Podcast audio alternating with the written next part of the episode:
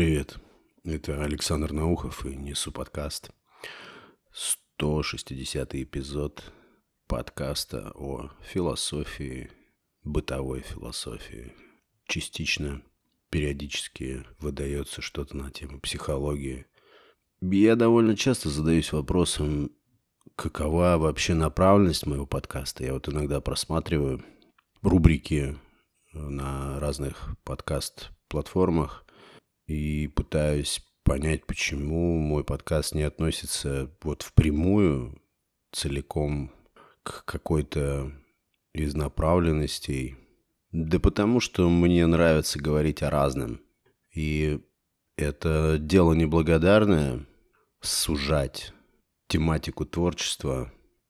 Может быть, со временем я сделаю уже этот перечень тем, но на данный момент мне нравится просто говорить о том, что может волновать или беспокоить меня, или интересовать. конечно же, если брать маркетологическую составляющую, то это, вероятно, вредит продвижению подкаста.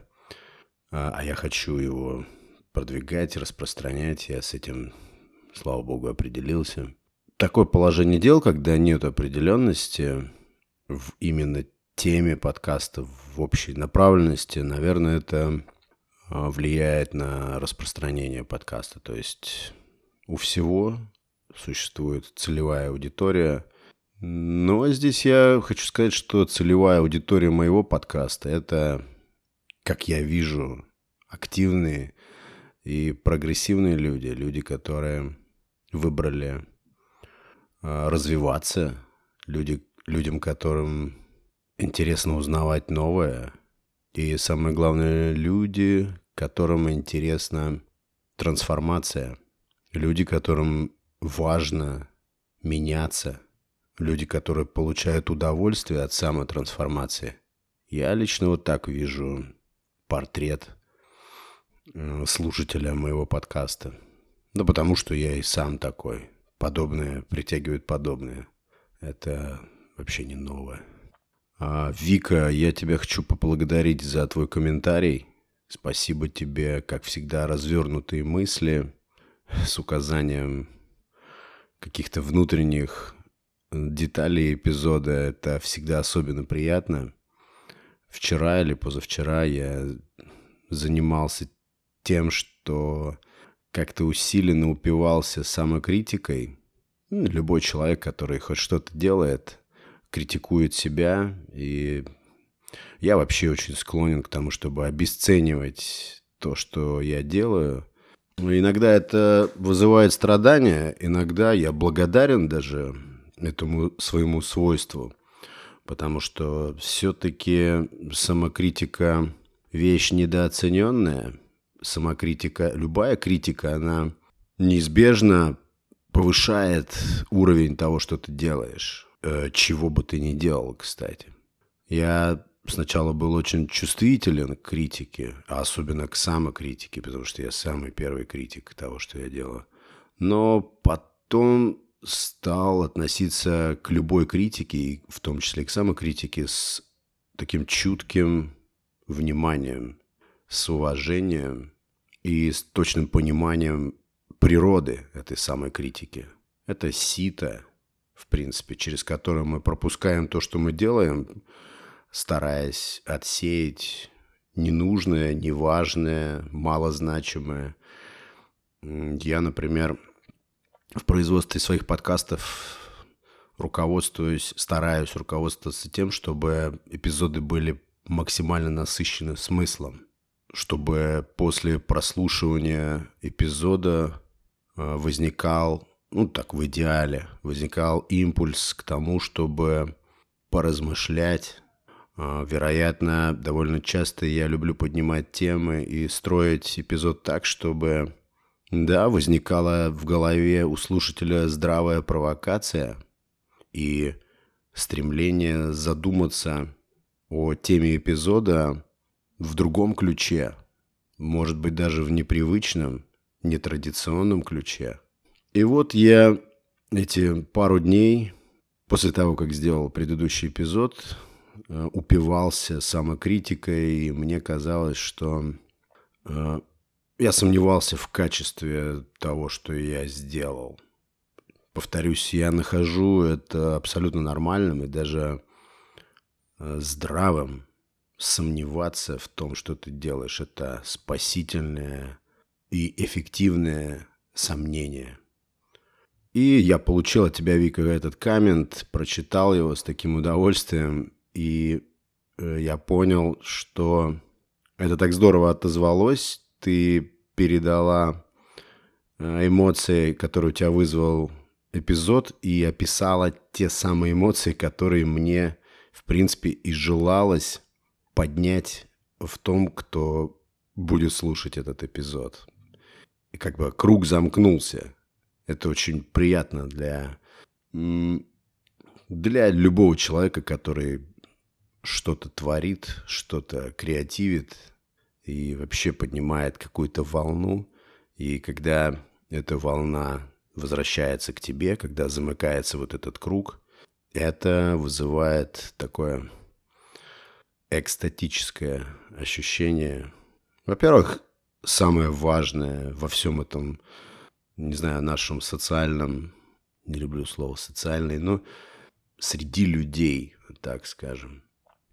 Очень важно понимать, ощущать, что кто-то думает, если не как ты, то хотя бы примерно как ты, похожим образом.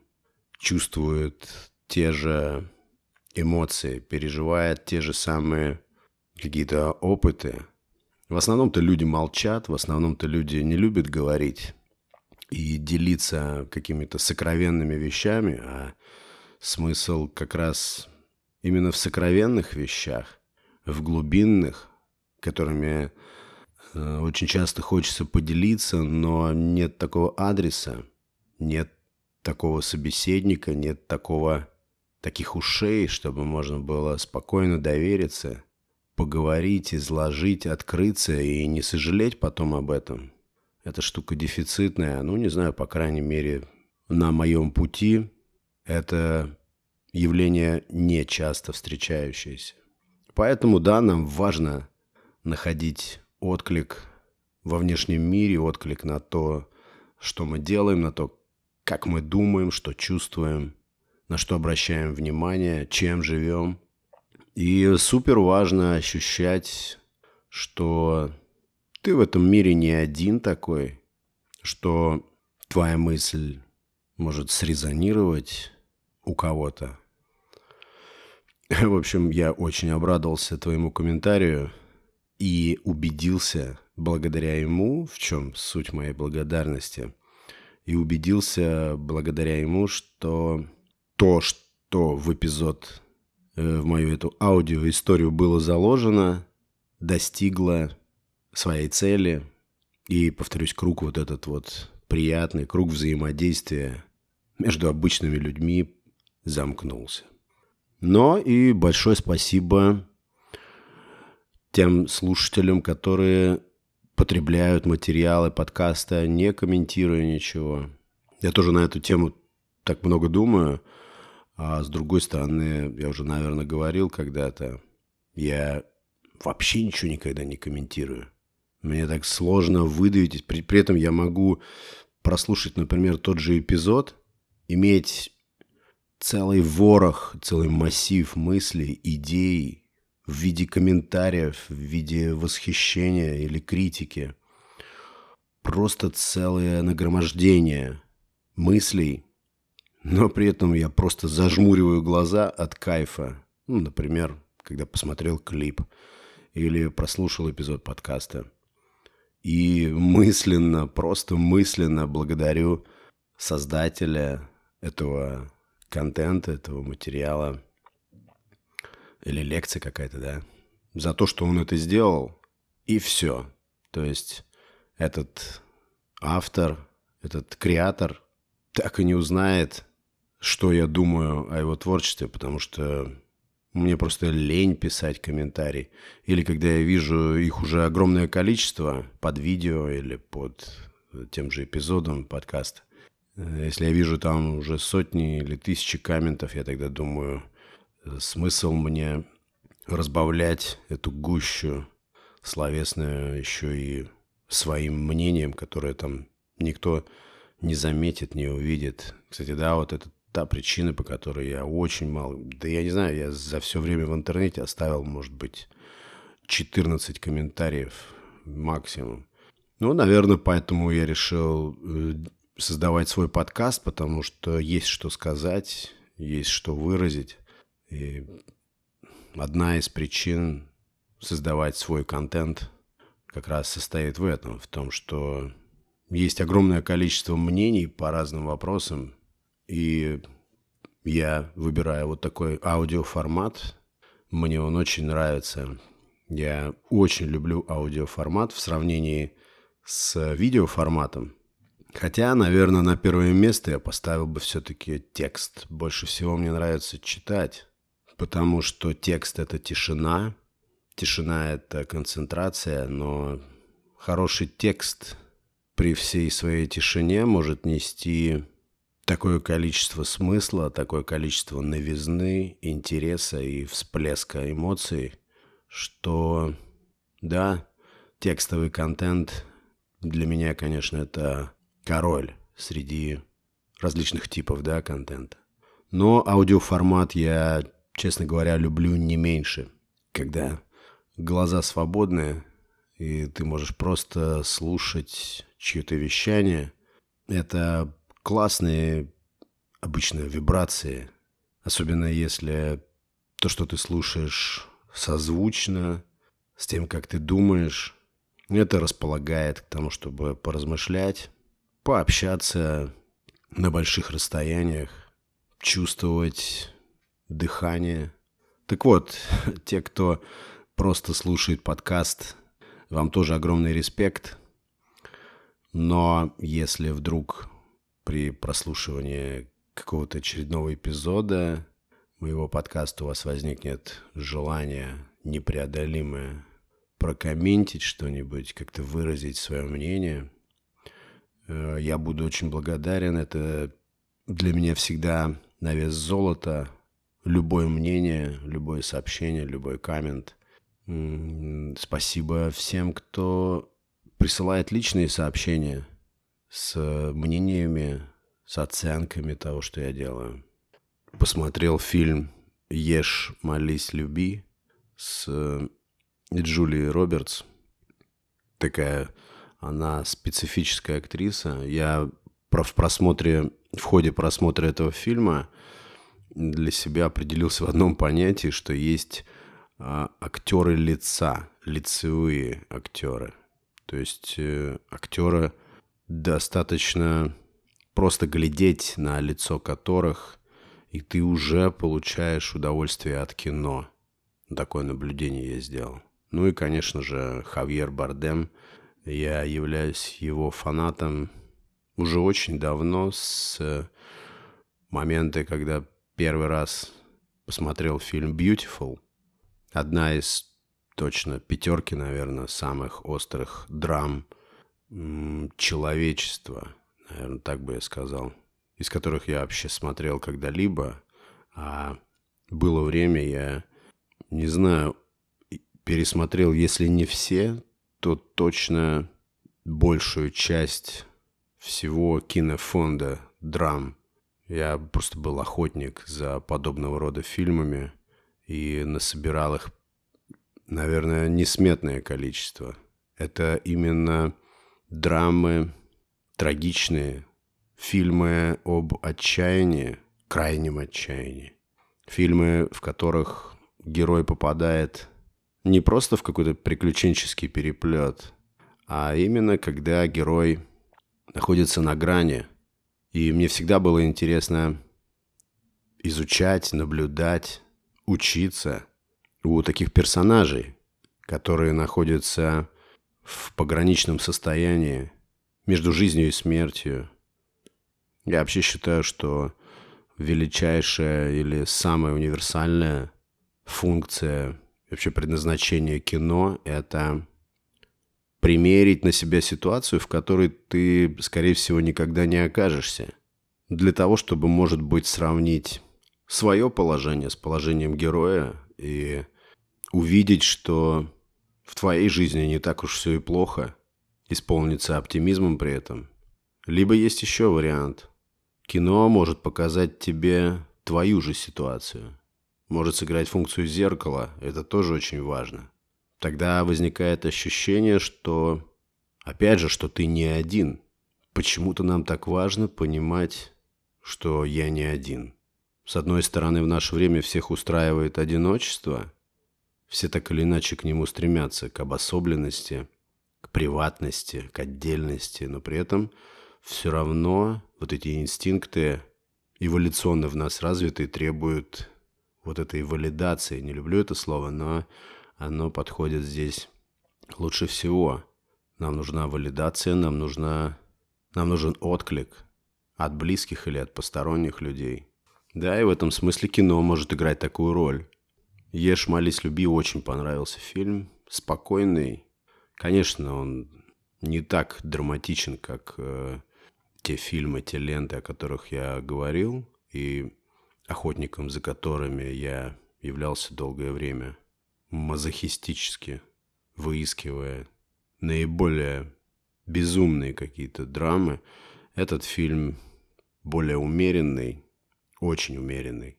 Конечно, этот фильм, наверное, если первое говорить, что мне пришло на ум, фильм о поиске себя, о том немом влечении к самопознанию, которое присутствует в каждом мыслящем человеке, в каждом человеке, стремящемся что-то понять вокруг себя, понять себя. И этот поиск не дает покоя, эти вопросы внутренние не дают покоя, потому что мы знаем, если внутри тебя созрел вопрос, то так же, как не может быть вдоха без выдоха, так не может быть и вопроса без ответа. И мы тогда бросаем все силы на поиски ответа на наш вопрос. Это философская притча. Следующее, что мне приходит на ум из этого фильма, я не буду углубляться в детали сюжета, я просто буду говорить э, о том, что мне приходит на ум в связи с мыслями об этом фильме. Я думаю, что познать себя мы можем только через других людей. Это вот сейчас мне такая мысль пришла в голову. Именно этот фильм натолкнул меня на такую мысль. Такое ощущение, что в одиночку познать себя невозможно. Вообще вот эта мысль в последнее время очень сильно одолевает меня об э, всеобщности, я бы вот так сказал, об единстве всего, боже мой, какое слово, единство, об объединенности незримой объединенности всего и вся вокруг. Не только людей между собой, не только того, что мы привыкли называть социумом, но и вообще вся сфера, все живое, все между собой соединено. И мы совершаем, наверное, совершаем такую мыслительную ошибку, думая, что мы можем быть сами по себе – у меня, по крайней мере, часто такое есть. Уйти, уединиться, отделиться, отсоединиться. Я думаю, это утопичная мысль. Я думаю, что отделиться – это то, что нам недоступно.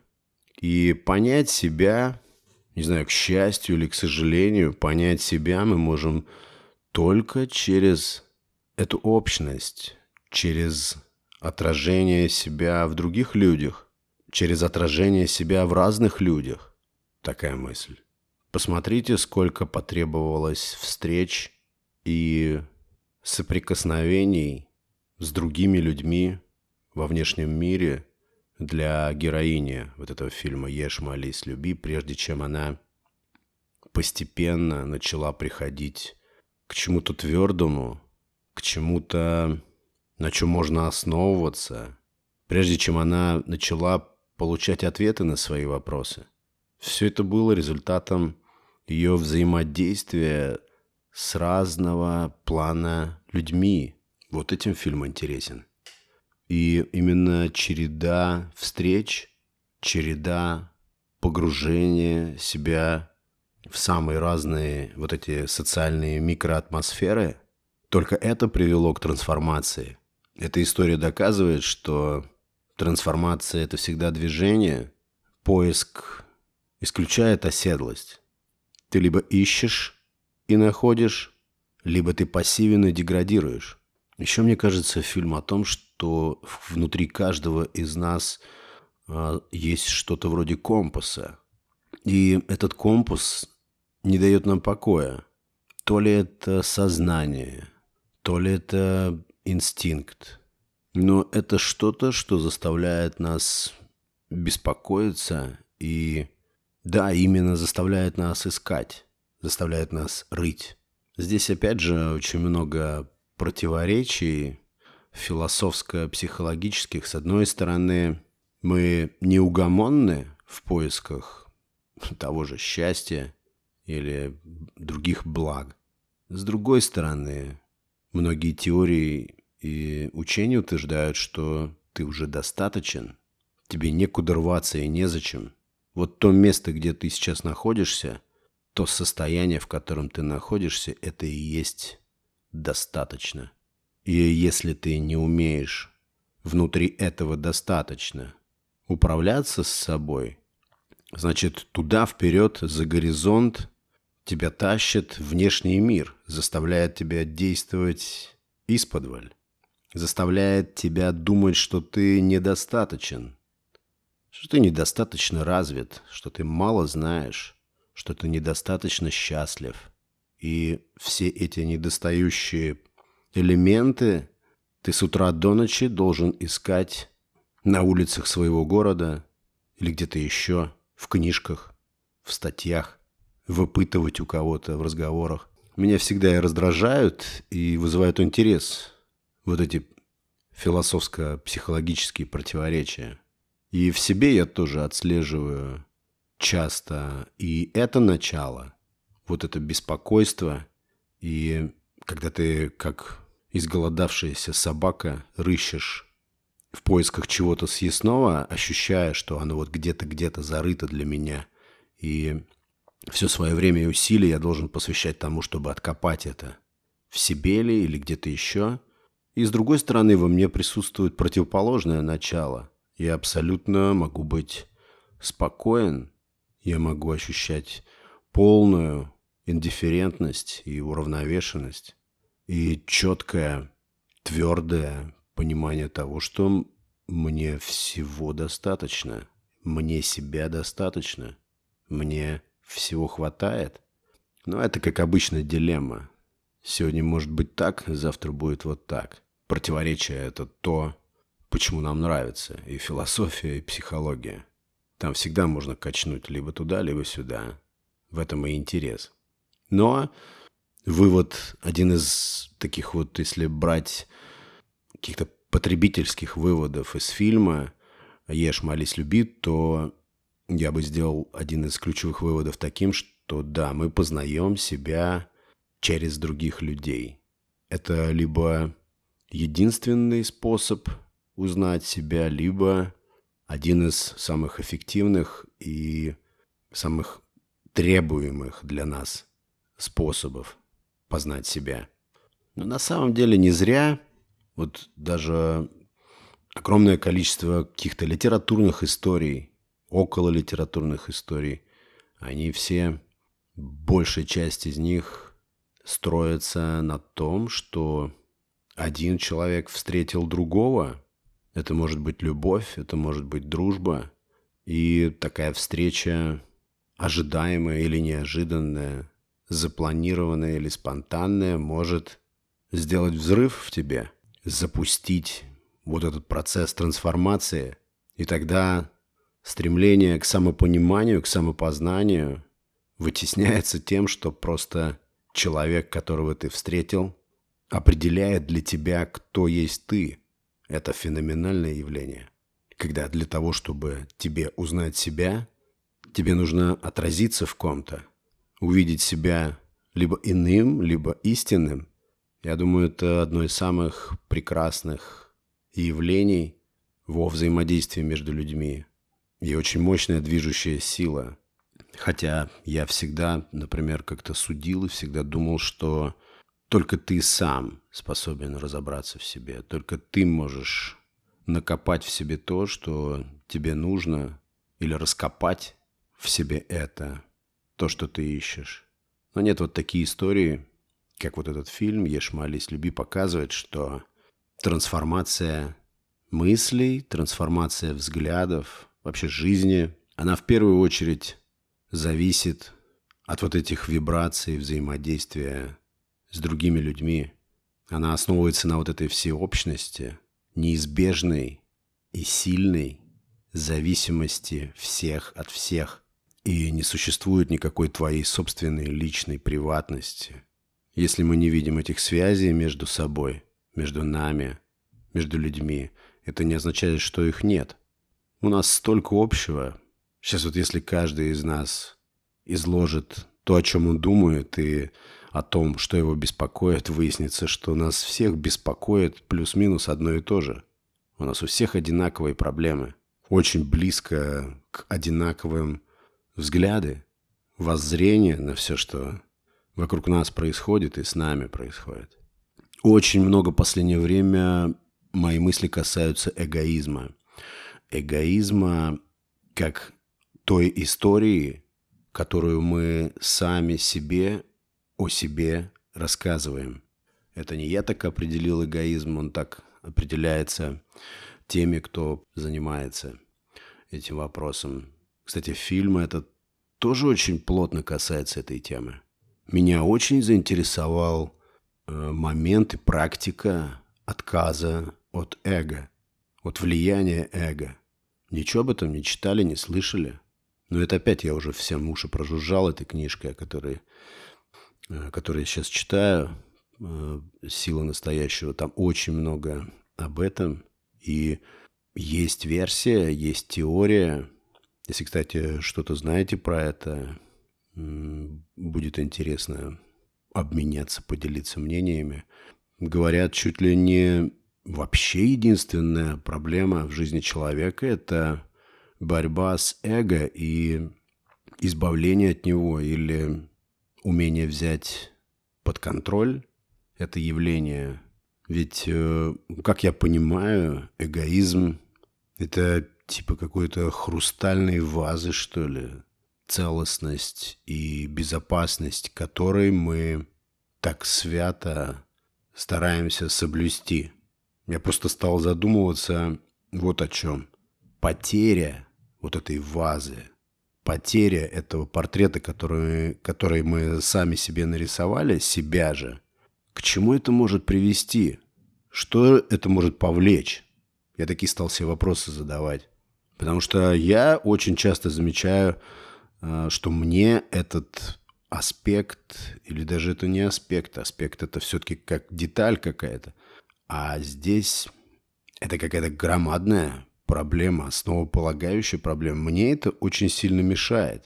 И я стал подмечать такие моменты, что в любых моих делах, ну это очень спорный, конечно, момент, в любых каких-то делах, где у меня возникало продвижение и где я был доволен собой, все это было связано с тем, что я брал под контроль свой эгоизм, где я сумел его поджать, где я сумел его остудить, нейтрализовать, блокировать.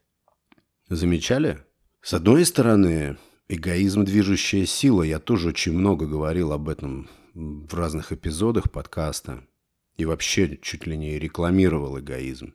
Но так как все меняется, меняются воззрения, взгляды, Здесь я тоже немножечко трансформировался, и мне стало интересно поэкспериментировать теперь в обратную сторону.